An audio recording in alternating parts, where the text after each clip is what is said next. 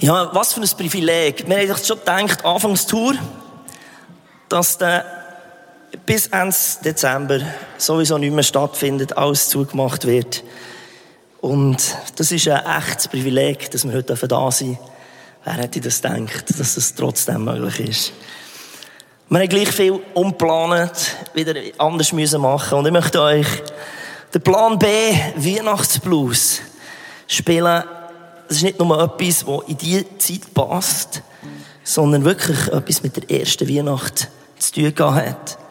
Wir sind am Advent und da hat man Erwartungen. Man hat Erwartungen an Gott, was Gott soll machen Und so ist es auch dazu gesehen, vor 2000 Jahren. Man hat klare Erwartungen gehabt, wie der Retter soll erscheinen. Aber darum ähm, heisst der Weihnachtsblues Plan B, weil Gott eigentlich uns alle überrascht hat. Wenn ein Engel ihm die Nachricht bringt, hey Maria, du gebst im Fall ein Kind. Obwohl du noch eine Jungfrau bist, dann denkst du doch glatt, hä? Der Engel spinnt's. Und wenn er sagt, das ist kein Gag.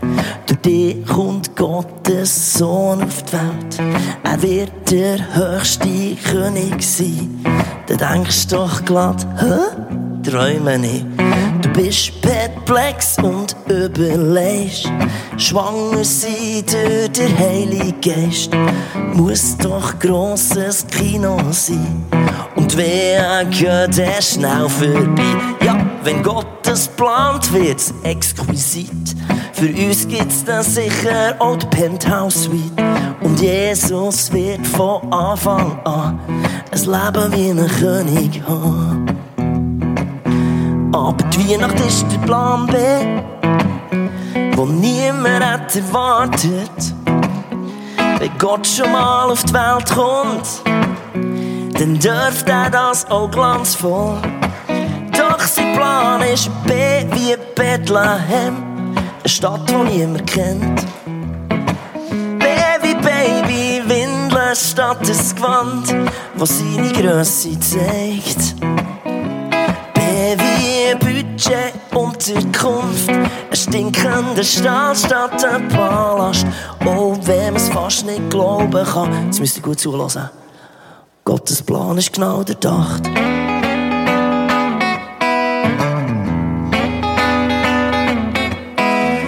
Gott sogar durch Sterne redet und weiss sie die Männer dazu bewegt, eine lange Reise auf sich zu nehmen, um dem Heiland Ehrerbietung zu geben. Dann ist es eine pure Peinlichkeit, dass man Jesus in eine Krippe legt. Denn der Retter von der ganzen Welt hat das Aquabett verdient die gesamte Himmelsschar mal singt und riesen Show auf die Erde bringt, dann sollte es doch in ganz Israel eine Tour geben von dem Musical. Stattdessen gibt's nur ein Gig, ein Open Air für wenig Leute. Die Hirten geben nicht mal Applaus, denn sie haben verschreckt Hosen voll. Oh ja, die Weihnacht ist der Plan hat erwartet. Wenn Gott schon mal auf die Welt kommt, dann dürft er das auch glanzvoll. Doch sein Plan ist B wie Bethlehem, eine Stadt, die niemand kennt. Baby, Baby, Windeln statt das Gewand, was seine Größe zeigt. Baby, ein Budget, Unterkunft, ein stinkender Stall statt ein Palast. Oh, wenn man es fast nicht glauben kann, Gottes Plan ist genau durchdacht.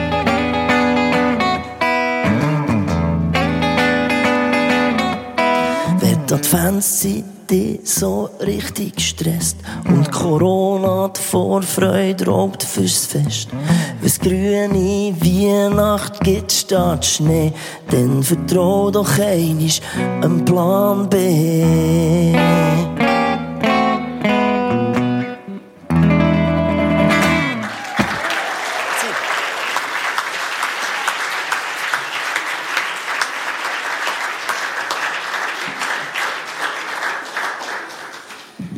Ja, alles ein bisschen anders, als wir gedacht haben. Ich möchte euch in eine Weihnachtsgeschichte, in Teil von einer Weihnachtsgeschichte hineinnehmen, wo eigentlich meistens gar nicht erwähnt wird. Weil wir hören dort auf, wo alles so harmonisch ist, wo Maria und Josef mit dem Kripp, im Krippli sind, Jesus liegt dort, die Hirten kommen und beten ihn an und die weisen Männer bringen Geschenke. Und wir denken, dort ist fertig und jetzt ist alles schön. Aber so ist eben die Weihnachtsgeschichte nicht ganz gesehen. Es geht noch weiter und ich möchte euch diesen Teil lesen. Es heißt im zweiten Matthäus-Evangelium, ähm, dort, also im zweiten Kapitel dort, als die Sterndeuter abgereist waren, erschien Josef im Traum ein Engel des Herrn und sagte, steh auf, nimm das Kind und seine Mutter und flieh nach Ägypten. Bleib dort, bis ich dir neue Anweisungen gebe. Denn Herodes will das Kind suchen lassen, weil er es umbringen will. Da stand Josef mitten in der Nacht auf und machte sich mit dem Kind und dessen Mutter auf den Weg nach Ägypten. Was für eine crazy Sache. Also ich habe sechs Geburten miterlebt, ich habe sechs Kinder und das ist definitiv die falsche Zeit, um die Frau aufzujagen und irgendwie ein neugeborenes Kind und sagen, los, jetzt geht's los, wir müssen weg. Also wenn ich den Josef wegsehe, ich habe die Welt wirklich nicht mehr begriffen. Und dann heißt es weiter, dort blieb er bis zum Tod des Herodes. Und jetzt müsst ihr gut zulassen. Der nächste Vers. So erfüllte sich, was der Herr durch den Propheten vorausgesagt hatte. Aus Ägypten habe ich meinen Sohn gerufen. So erfüllte sich, dass Gottes Wege total anders sind, als wir eigentlich denken. Wisst ihr, wenn nicht der Josef wäre und Maria, dann würde ich denken, wir haben uns doch schon zur Verfügung gestellt für den Plan von Jesus. Für den Plan, den Gott gehabt hat. Und wenn Gott doch drin ist und wenn er das eingefädelt hat, dann können wir doch die Erwartung haben, dass es rund läuft. Dass er seine Engel schickt. Dass er uns beschützt dass er Sachen aufgeleist, die irgendwie göttliche Gunst haben. Aber nein, wir haben überall müssen klopfen. Wir haben nie eine richtige Unterkunft gefunden. Und jetzt, wo endlich mal Ruhe eingekehrt wäre, jetzt müssen wir noch fliehen. Und ich hatte ernsthaft Zweifel, ob Gott in so einer Geschichte überhaupt noch drinnen ist. Und was mich total berührt an dieser Geschichte ist der Satz, und so erfüllte sich. Wisst ihr, wir haben momentan jeden Grund dazu, uns irgendwie zurückzuziehen und irgendwie zu denken, das ist eine Zeit zum Vergessen und wir hoffen auf bessere Zeiten. Und wenn dann wieder mal all die Sachen vorbei ist mit Corona und Massnahmen und all das, dann können wir dann endlich wieder mit dem rechnen, was eigentlich gut wäre und das, was vielleicht Gott auch vorhat.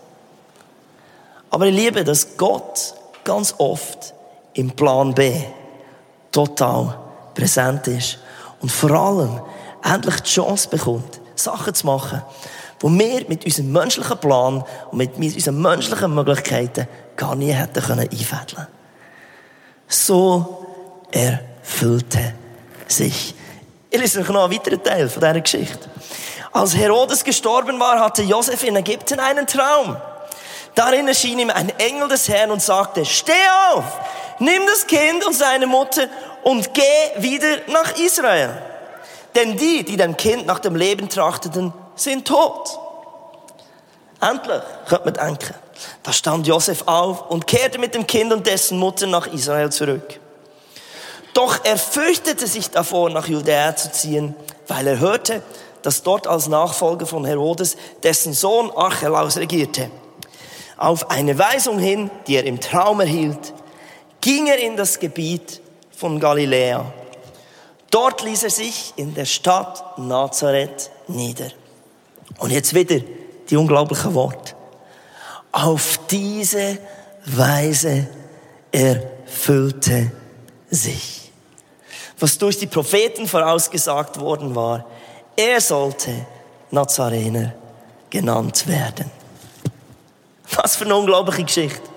Dass Gott Sachen zum Ziel bringt, aber eben oft im Plan B. Oft auf einem Weg, wo wir uns nie hätten vorstellen können. Auch wieder in diesem Teil. Der Josef hat denken, endlich geht es zurück. Zurück zu dort, wo wir uns wohlfühlt haben vorher. Dort, wo Familien, die Bekannte sind, Freunde sind.